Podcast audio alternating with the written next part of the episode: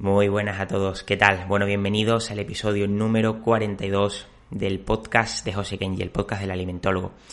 Bueno, hoy tenemos un nuevo episodio de Charlando con. Como muchos sabéis ya, realmente esto no es una entrevista como tal, aunque es cierto que en este episodio pregunto al entrevistado algunas cositas personales, pero realmente eh, la sección de charlando con del podcast está basada simplemente en coger un tema.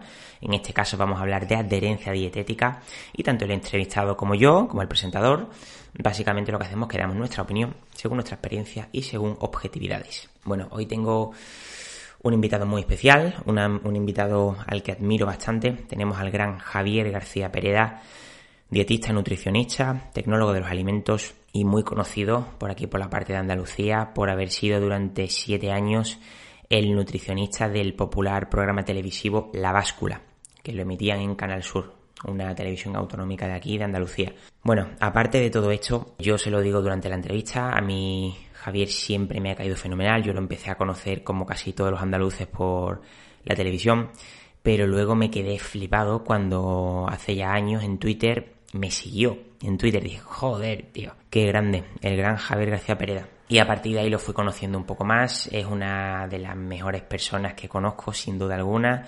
Una persona que con un desparpajo inaudito, esta forma de ser tan increíble, a mí me hace mucha gracia, una persona que me hace mucha gracia, con, que tiene muchísimo arte.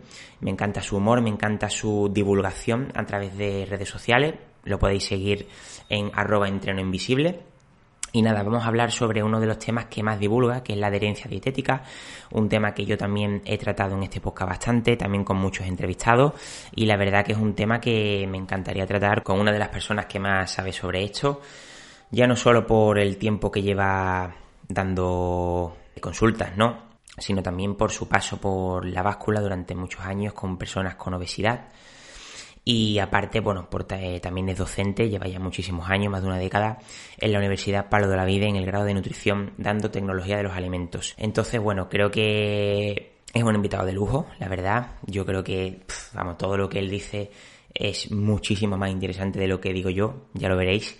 Y nada, la verdad que os va a hacer disfrutar muchísimo.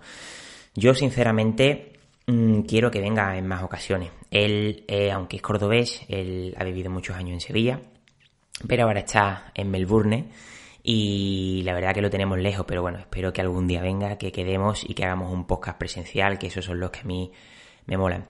Así que nada, espero que el episodio te guste. Antes de comenzar con el episodio, vamos a presentar el patrocinador de este capítulo, que es Nutrium, un software de nutrición para la elaboración de planes dietéticos. Sin duda alguna, Nutrium te ayuda muchísimo a la elaboración de planes dietéticos, a la organización de la agenda, la elaboración de recetas, eh, planificaciones del menú, puedes agregar incluso suplementos, puedes agregar tus propias recetas. Tiene una comunicación muy buena con el paciente, ya que el mismo paciente puede descargarse la aplicación y ver todos los cambios que ha hecho el profesional alimentario. Así que es un software que desde aquí lo recomendamos porque de verdad lo usamos, si no, no lo haríamos. Pues sin más, episodio número 42 del podcast del alimentólogo. Javier García Pereda, tecnólogo de alimentos y dietista nutricionista. Vamos a hablar de adherencia. Vamos a ello.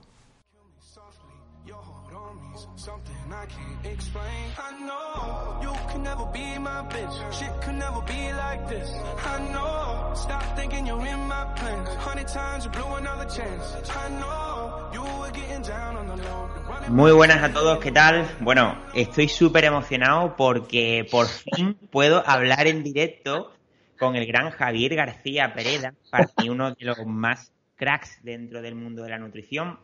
Y es increíble que todavía no nos conocemos ni personalmente, incluso tampoco hemos hecho ninguna videoconferencia. Bueno, antes de presentar bien a Javi, eh, comentar que está ahora en Australia, está en Melbourne y ha pasado de Triana a South Bank y, de, del, río Guadalquivir al río Yarra. Exactamente, exactamente. ¿Qué tal, Javier? Buenas noches, bueno, en tu caso, eh, buenos días. Eh, bueno, encantados, por fin, por fin nos ponemos mano a la obra. Había sido, yo creo que ha sido más duro de la cuenta porque no hemos tenido la ocasión. Te sigo de hace tiempo y para mí es un gran placer poder compartir este ratito contigo.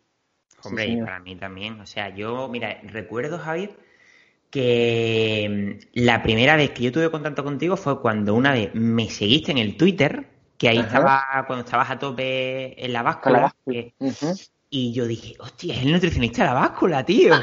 y, me, y me seguiste, y bueno, eso, eh, para el que no lo sepa, Javier es dietista nutricionista y tecnólogo de los alimentos.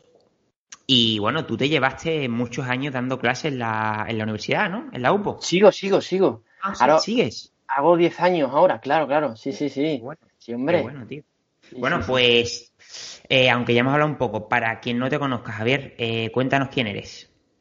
Mira, em, soy Javier García, un apasionado de todo lo que es la ciencia de los alimentos, además un apasionado del deporte y a nivel profesional, bueno, eh, cursé la licenciatura en Ciencia de los Alimentos en la Universidad de Córdoba, en la, Facultad Veterinaria, pero luego seguía con el tema de la nutrición y me formé en la, en la Católica de Murcia. Hice el grado de Nutrición Humana y Dietética. Luego hice un máster también en agroalimentación y bueno, esa ha sido un poco mi, mi, mi andadura académica Luego lo que hice fue a nivel laboral, tuve la suerte de participar en un proyecto muy bonito al acabar la carrera que fue dar la vuelta al mundo en un, velero en, la nave Victoria, haciendo labor de tecnólogo alimentario porque no llevábamos refrigeración y tal, y fue un poco el bautizo de fuego. Y aterricé después de la vuelta al mundo en Sevilla, donde empecé a colaborar con el departamento de nutrición de la Escuela de Hostelería de Sevilla y al poco, bueno, pues empecé a liderar el departamento. Y finalmente saqué una plaza en la Universidad Palo de la Vide como profe asociado.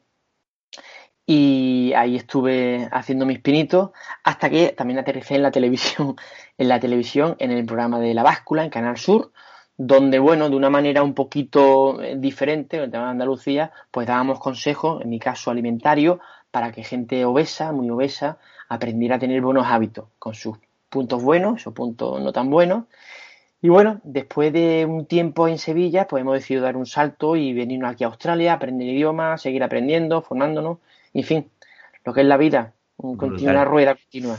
Brutal, Javier. Eres de las pocas personas que primero hizo tecnología de alimentos y luego hizo nutrición. Porque lo típico era hacer la diplomatura y luego hacer la licenciatura. Claro, en mi caso fue al revés porque a mí la, alimentación me encantaba, pero en Córdoba no teníamos la, oportunidad de hacer el, grado. Y a raíz del programa ya me planteé seriamente cursar el grado y me tuve a, a Murcia, que era el que me, dejaba compatibilizar todo lo que era la parte profesional y hacerlo a nivel académico. No me pega yo viaje desde Sevilla Murcia en el autobús, en la parte de atrás. Me claro, tío. De hecho, tengo un montón de colegas que en la UCAN o sea, de Sevilla, ¿vale? Que hicieron el máster y ya de por sí un año eran horribles, eran 5 o 6 horas de viaje que no veas, pues tú imagínate la carrera. Te puedo imaginar, salía los jueves y, pero bueno, sí, sí. El que algo quiere, algo le cuesta, ¿eh? Y ahora pues súper satisfecho de eso. Una cosa que te voy a preguntar también, la, o sea, tú hiciste la licenciatura, pero, pero, pero a ver, o sea, ¿se podía hacer directamente los 5 años directamente? No, claro, no es que yo, yo, tengo más años que la puerta de la facultad, ¿entiendes? Y, y yo empecé haciendo biología. Y ah. luego, que era la licenciatura de primer ciclo, y luego en tercero tenías bioquímica, tenías lo que es la biología normal y tenías ciencia y tecnología de los alimentos. Y decidí dar el paso hacia la tecnología de los alimentos, que era lo que me, me gustaba en ese momento. Joder, bueno, ¿y te consideras más tecnólogo o nutricionista? Tío, Nunca me he hecho esa pregunta. Yo, dímela, hombre, porque yo me considero más tecnólogo. Eh, hoy por hoy creo que me considero más nutricionista, por desgracia. Me encanta por desgracia. sí, porque al final pues, eh, mi, carrera de excelencia era la atención al alimento y todo lo relacionado con la composición de los alimentos y la tecnología. Pero bueno, por desarrollo profesional, al final, eh, el tema de nutrición profesional asociada al deporte me ha hecho coger más fuerza la, nutrición. Pero bueno, Hombre, es que realmente da más dinero, realmente. Es más fácil. Ah, sí, hablando, hablando mal y pronto, sí, porque al final la tecnología alimentaria está un poco más escondida a nivel profesional. Me explico.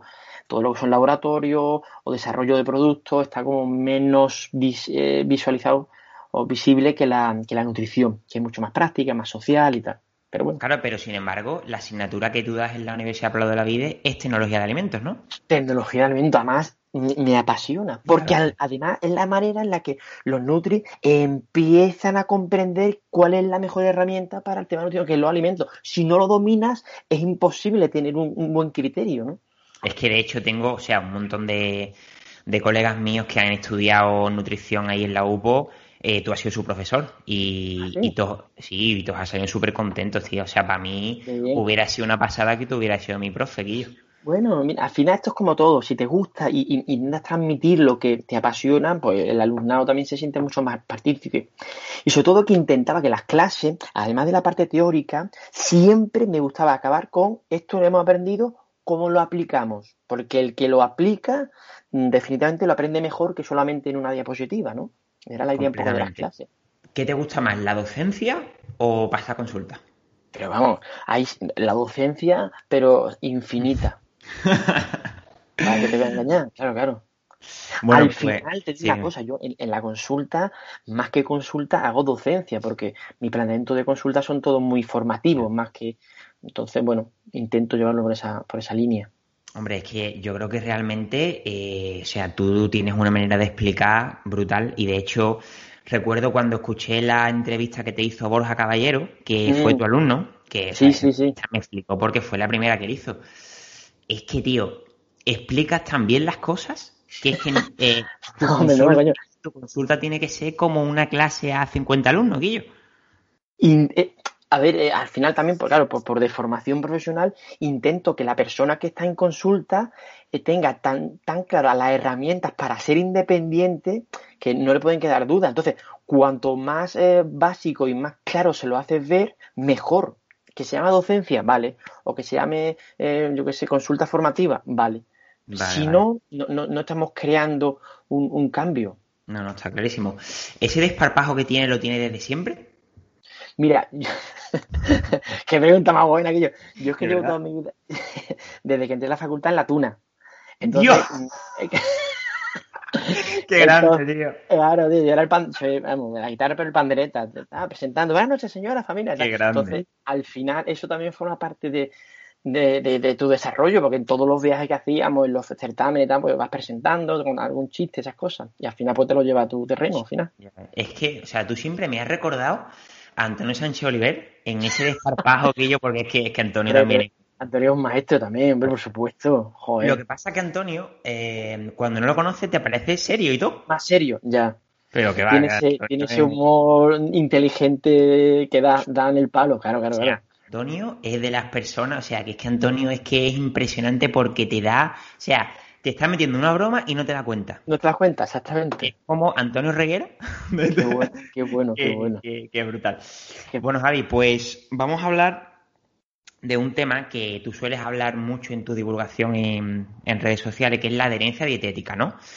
Porque muchas veces se habla de adherencia dietética a la ligera en las redes sociales y demás, pero muchas veces creo que no se llega realmente al significado, ¿no? De, de lo que es adherencia. Si yo te tuviese que preguntar a ti, ¿qué es la adherencia?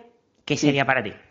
La adherencia es la capacidad que tú tengas de transmitir a tu paciente la libertad suficiente de que él elija el qué, cómo y cuánto va a comer bajo unos criterios nutricionales que tú crees que son los que más le, le, conviene. Mientras tú no consigas que él se sienta totalmente libre de elegir el qué, el cómo y el por qué, es imposible que esa persona a la larga mantenga la adherencia. Es imposible. Tienes que conseguir que esa persona disfrute con su elección, con su elección. Entonces, tienes que intentar darle la mayor cantidad de herramientas para que sea libre. Evidentemente, no se consigue de una vez. Tienes que tener varias consultas. Pero empoderar a la persona es lo que más adherencia te, le va a dar. Porque al final él se ve con la libertad de decir, yo, yo tomo decisiones, ¿de acuerdo? Adherencia no es que diga, sí, me toma, sí, me toma tres veces la pechuga de pollo, lo estoy manteniendo. No, no, no, no, no. Eso se llama, eso se llama castigarlo.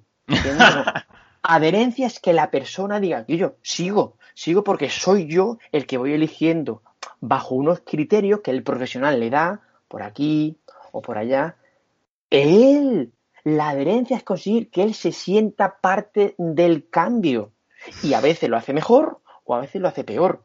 Pero cuando tú le consigues dar las herramientas y va construyendo su camino, eso, eso, eso no tiene precio.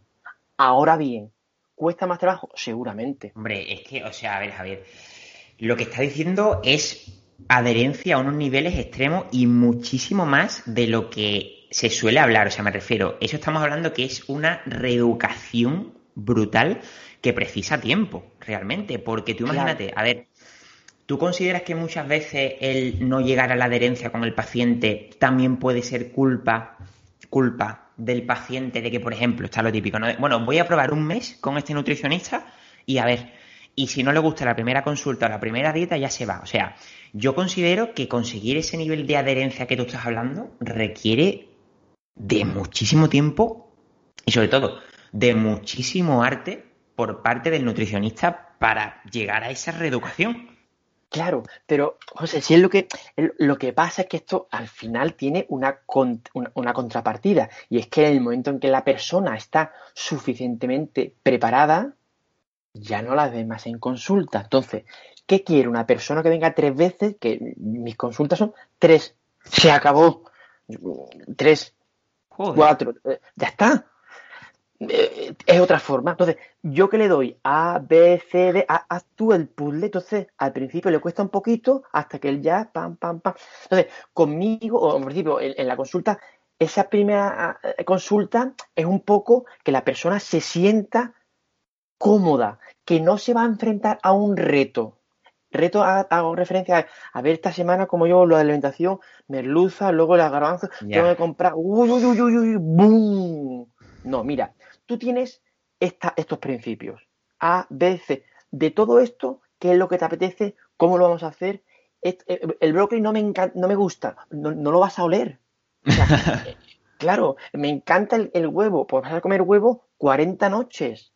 Al final, tienes que hacer que la persona se sienta lo suficientemente capaz de llevar a cabo el proceso que diga, sin problema. Vale, pero ¿consideras que eso también o sea, que eso solo se puede conseguir con algunos pacientes, o sea, de manera selectiva, porque yo seguramente pienso que habrás visto algunos pacientes que te vienen y quieren una dieta de toda la vida, una dieta de cajón, para ponerla en el frigorífico. Y si tú le empiezas a hablar de cosas de estas que se haga el menú, dice, no, no, escúchame, déjame de rollo, yo quiero que tú me pongas lo que, lo que tengo que comer. Por supuesto, ahí está la elección del profesional. Yo lo primero que hago es advertirle. Lo primero, de hecho, yo he perdido mucha gente o, hay gente que ha rechazado porque le digo, no, vamos, te digo tal cual, yo no trabajo de esa manera. No, no, no, no, Javier, yo no vengo aquí para empezar a pensar, yo quiero que me digas, pues entonces estás confundido. No, no, pero es que quiero que sea, eh, estás confundido. Porque si no, me estoy engañando a mí y estoy engañando al paciente en mi forma de trabajar. Entonces, lo primero que yo hago es crear que la persona sí quiera ese tipo de consulta. Porque si no, eh, eh, ya me pasó, hay un conflicto él quiere A y yo le digo B, no, no llegamos a un acuerdo. Entonces, antes, y digo, esta es la manera de trabajar. Mm, no, yo quiero todo más caído porque es la única manera de que yo me sienta libre. Ah, pues entonces, búscate otro. Ah, estupendo. Ah, pues sí, me apetece. Porque al final, yo siempre digo, yo te puedo dar la consulta lo que tú quieras, pero luego llega tu cuñada, o sales con tus hermanos, o de repente, por lo que sea, comes con el vecino. ¿Y, y, y ahora qué hago? ¿Cómo elijo? ¿Qué determino? Esto sí, esto no. Yo no puedo ser. Se vuelve loco. Claro, un dron contigo. Entonces, lo primero que, hago es crear que la persona ya sepa que va a haber un proceso de aprendizaje.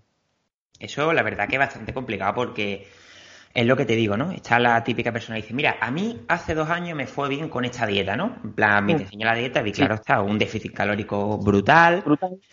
Y tú le propones otro tipo de estrategias de más reeducación y hay gente, tío, que te mira raro y que te dice que no, que no, que no, que yo quiero perder grasa, que me da igual, quiero que me pongas algo.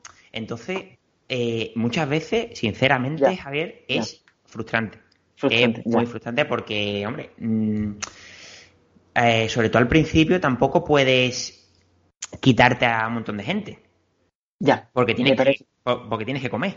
Me parece muy buen, ya, me parece muy buen detalle, efectivamente. Entonces, hombre, lo que tú estás hablando, pues, pues eso me parece lo mejor. Pero yo considero que eso es bastante selectivo, porque no todo el mundo está dispuesto a hacer eso.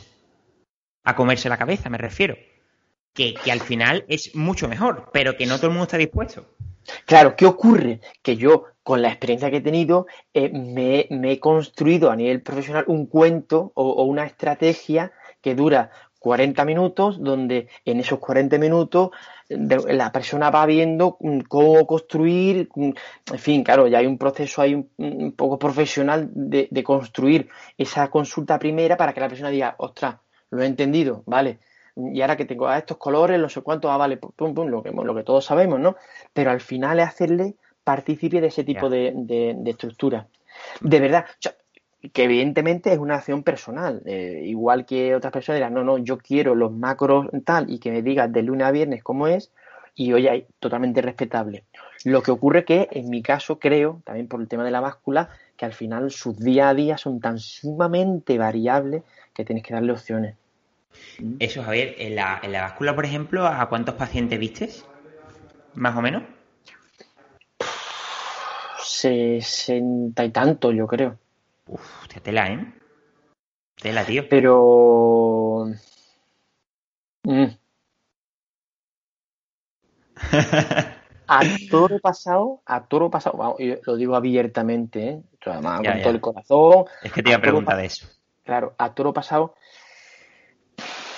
claro, eh, televisión, espectáculo, eh, público, cadena, salud.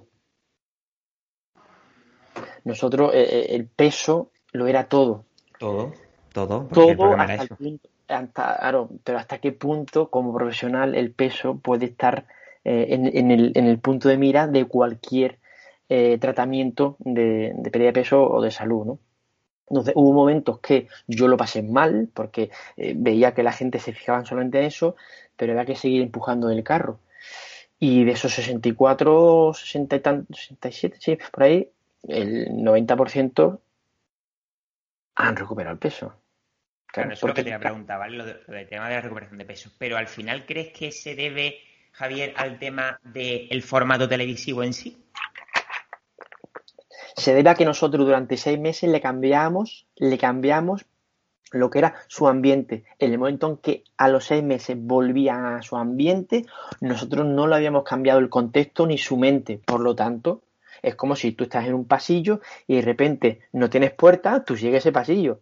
En el momento en que te abren todas las... Ya, ya está. Te vas. E Ellos se levantaban, tenían fan, tenían tal, tenían publicidad, tenían... En el momento en que eso se apaga y vuelves a un contexto de eh, circunstancias personales muy problemáticas, pero escúchame, muy problemáticas, la comida vuelve a ser una vía de escape para muchas de esas personas. Entonces no pudimos cambiar, fíjate, fíjate lo que te voy a decir, aquellas personas que tuvieron un cambio significativo en su vida, no relacionado con la comida, separación, eh, un, fallecimiento y se marchó a otro país, eh, cosas así que le han cambiado el contexto, cambiaron la forma de comer. Fíjate qué cosa más curiosa. Aquellos que volvían a su contexto familiar o de matrimonio, ya más o menos normalizado, mm, caían. ¿Y tu experiencia? O sea, ¿cuántos años fueron? Siete. Siete años, tío. Claro.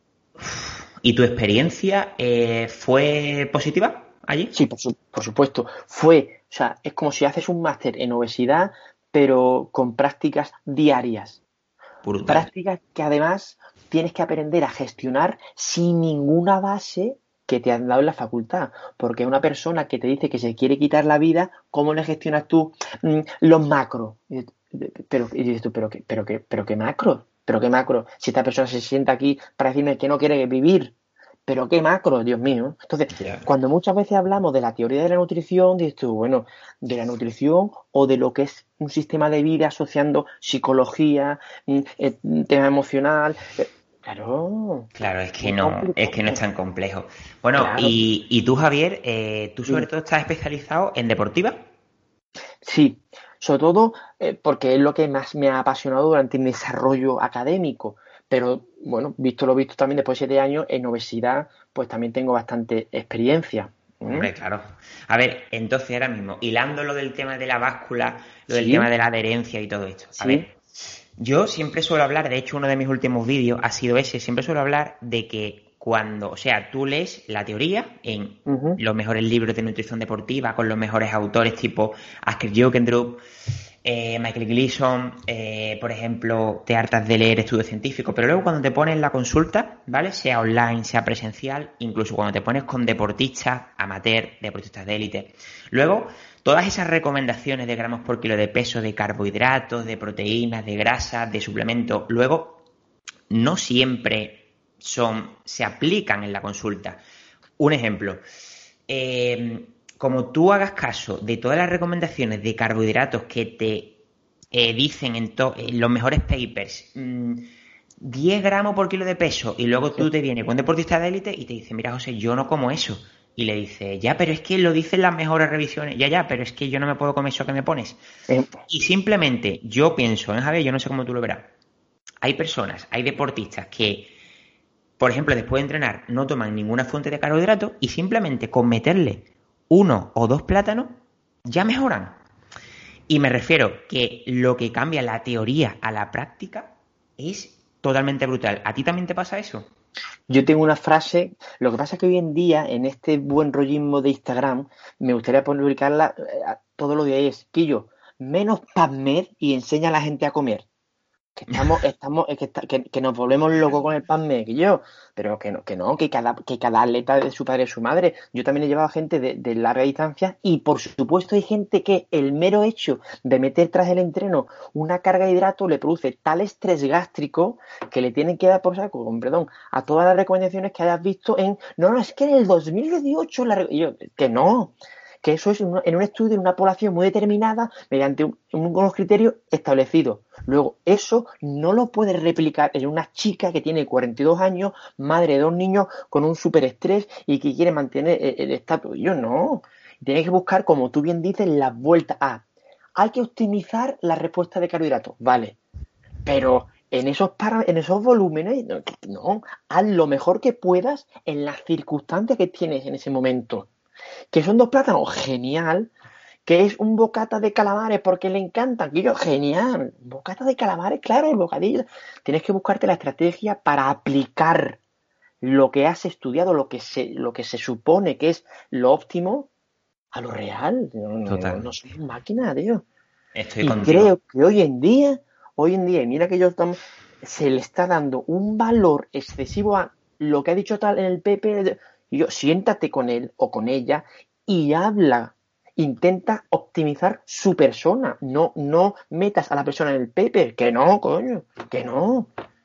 Y al final, bueno, y al final, tanto tú como yo, o sea, tú, tú más que yo que eres profesor de universidad, que a muerte con la teoría, o sea, a muerte. Y, faltaría más porque además ya, ya no solo porque nos interesa, sino porque hay que descubrir nuevas cosas, pero que a nivel de recomendaciones y la práctica dietética, para mí esto es adherencia. O sea, cuando hemos hablado de adherencia, para mí esto es adherencia.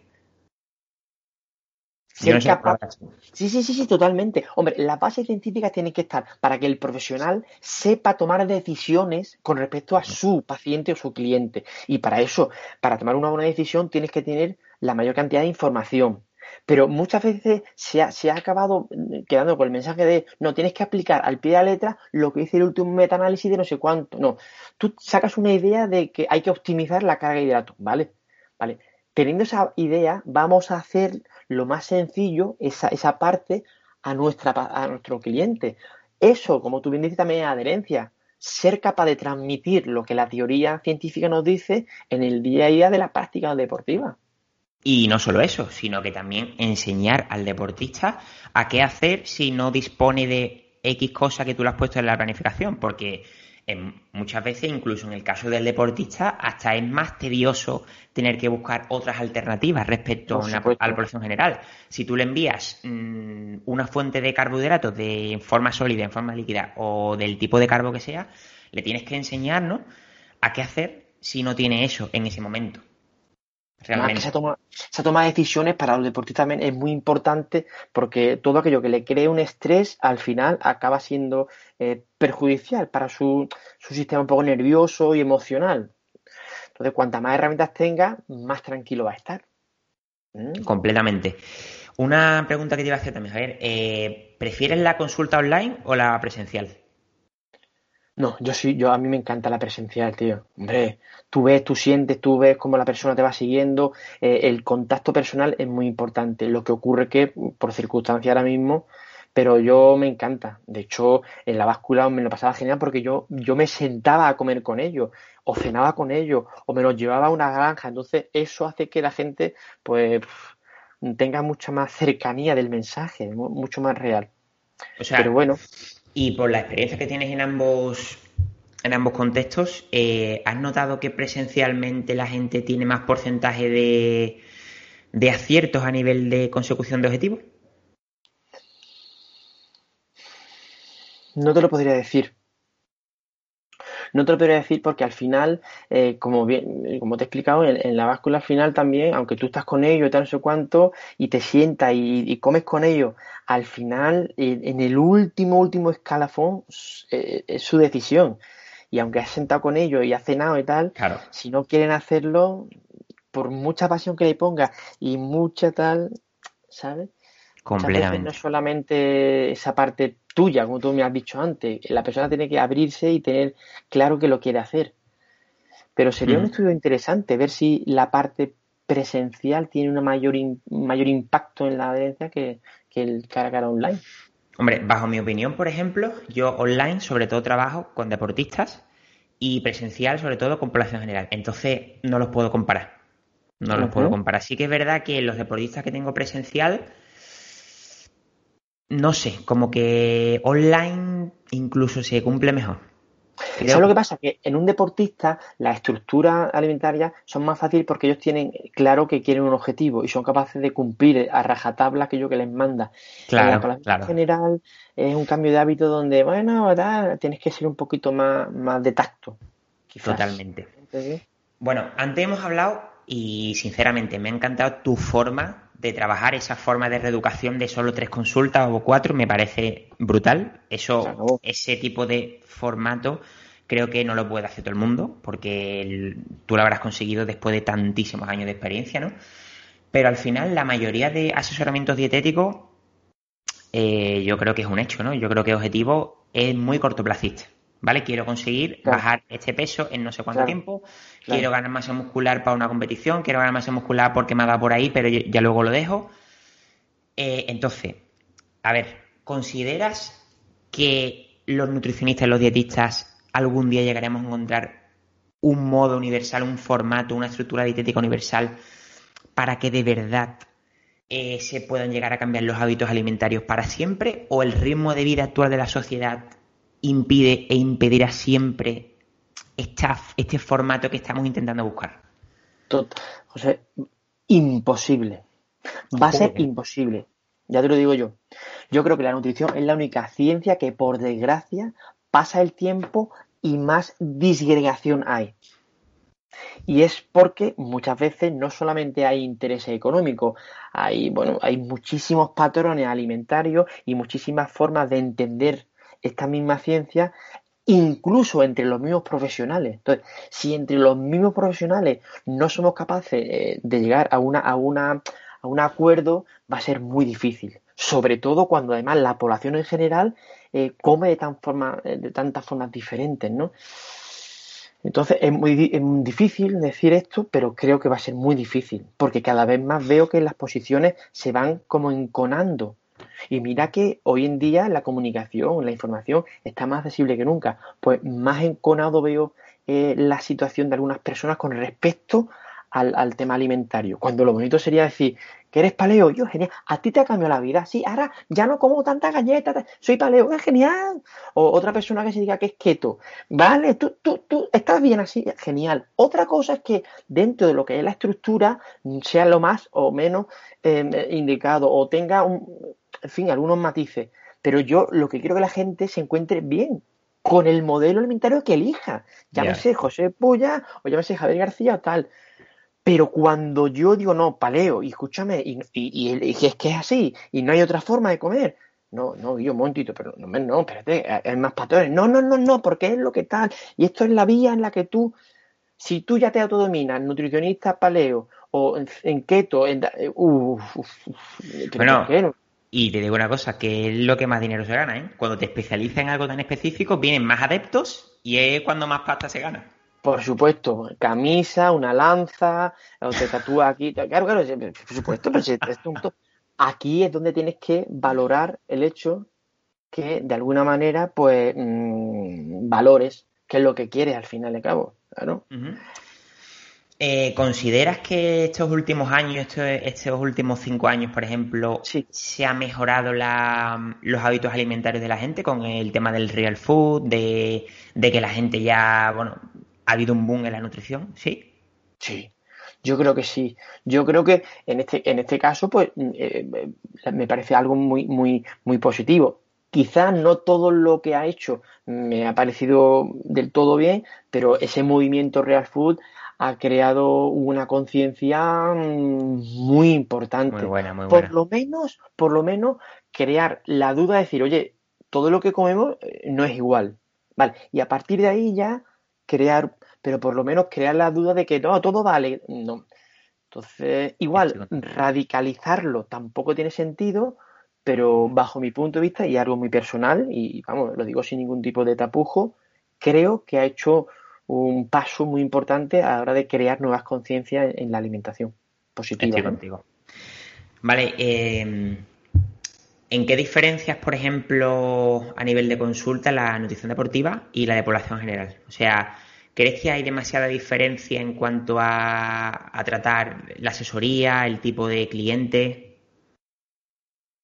Sí, Sí, porque, vamos, bajo mi punto de vista, en, una persona más o menos general, la población general, que busca una normalización, mejorar los hábitos, tienes que hablar de cosas muy elementales en los que la persona no tiene mm, por lo que entrar a, valorar. Pues yo no hablo de cantidad de gramos de carbohidratos por kilogramo de peso o cuántos gramos de proteína en la población general. Hablo de, bueno, de alternativas, de raciones, del plato saludable tal en un deportista, ayer tuve a Sara, que se está esperando el campeonato de España de Duvalón, y aquí ya tenemos que ver un poquito gramos por kilogramo de peso, sin entrar a, estresarla, pero ya tenemos que valorar antes tanto, vale, pues después, ¿no? Cuando, cuando hacemos, venga, descargamos aquí, metemos más tal, oye, hay que llegar a un mínimo de proteína. Entonces, la calidad de información que le das es un poquito, es una vuelta de tuerca. Cuando esa persona tiene también un poquito de nivel.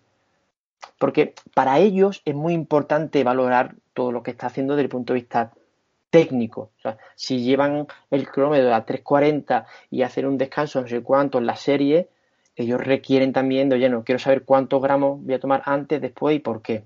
Claro. Bueno, eh, esto realmente no estaba programado, pero bueno, ya que te lo he preguntado antes de la cámara, creo que es interesante. Eh, explícanos un poco cómo es la nutrición deportiva ahí en, en Melbourne.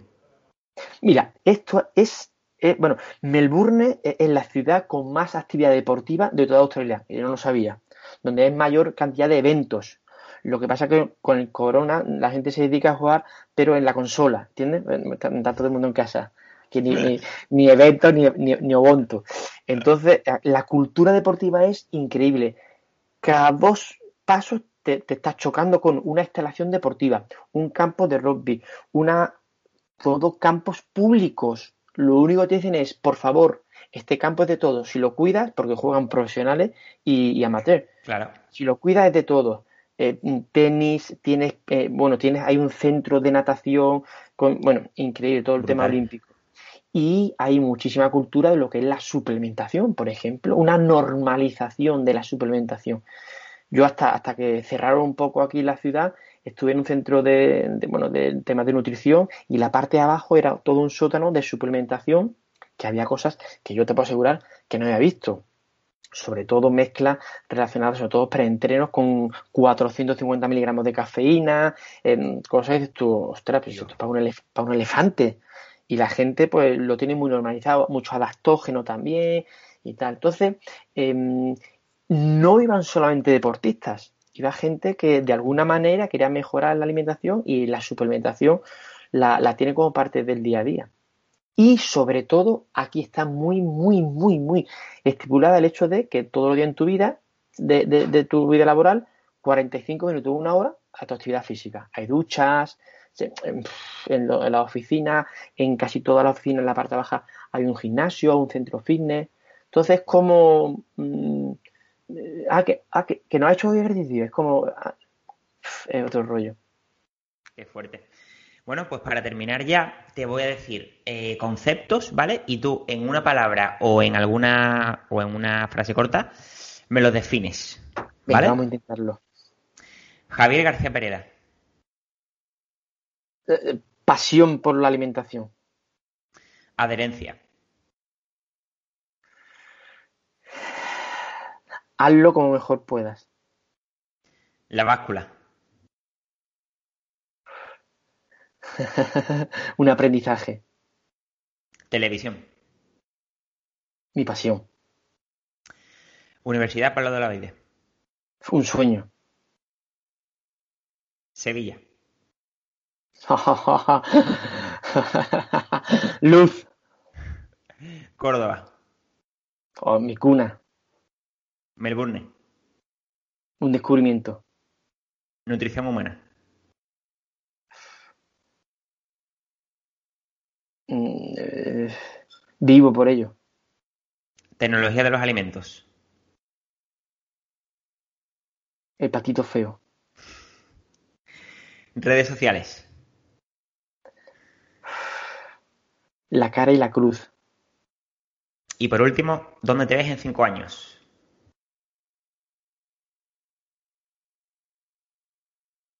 Chin, chin, chin, chin. Si te digo la verdad, ahora mismo no tengo claro esos cinco años porque hay tantas posibilidades. Me gustaría volver a Sevilla, pero no descarto seguir dando y aprendiendo y viajando por, esta, por estas tierras. Pues listo, yo creo que ha sido un charlando muy interesante, creo que ha sido un tema que, bueno, que realmente eh, he tratado mucho también en mis redes sociales, pero es la primera vez que lo trato en el podcast y con quién mejor que contigo, que con una persona con tanta experiencia, tanto a nivel de consulta como de tema de docencia, de televisión, o sea que es que es brutal. Ha sido un gusto, de verdad, Javi. Igualmente, la verdad que ha sido un placer, tenía mucha ganas de hablar contigo. Disculpa si se me ha escapado algún taco, alguna palabra, tú sabes que de vez en cuando me relajo. Y tenía muchas ganas porque creo que eres un comunicador de los que, de los que no hay, en el sentido, eh, eres muy, muy, muy, muy sincero y sobre todo mantienes una línea eh, dentro de lo que es la divulgación bastante pura, en el sentido Siempre te he visto, sí, sí, sí, te he visto muy, muy en tu línea, que creo que hoy en día es complicado a veces, y espero y deseo que lo mantengas. Y sobre todo, o sea, eres una persona que, bajo mi punto de vista, has dado todo por la tecnología de los alimentos, que aunque he dicho que sea el patito feo, creo que, que hoy en día en la alimentación, mucho de lo que tenemos eh, es conseguido por tecnólogos que permiten que mejoremos en cuanto a tema de conservación y, en fin, todo lo que viene siendo una alimentación más, sostenible también y tal. Completamente. De hecho, bueno, yo creo que somos tú y yo de las pocas personas que primero hemos hecho tecnología y, luego, nos hemos metido en, un de la Nutri. Qué bueno, qué bueno. Completamente. muy bien. Bueno, pues, pues Javier, espero que la siguiente vez que vengas al podcast sea aquí en Sevilla. Espero. Genial. Que sea en, persona, tío. Seguramente sí, sí. Además, ya te digo, tendremos muchas cosas de las que hablar y, será un placer. Por supuesto. Te deseo toda la suerte del mundo también, ¿vale? Ahora en este, en este nuevo inicio de curso, que creo que va a ser duro, ¿vale? Perfecto. bueno, pues encantado de, estar contigo y espero que vuelvas, ¿vale? Igualmente, un, abrazo grande. Chao. Adiós.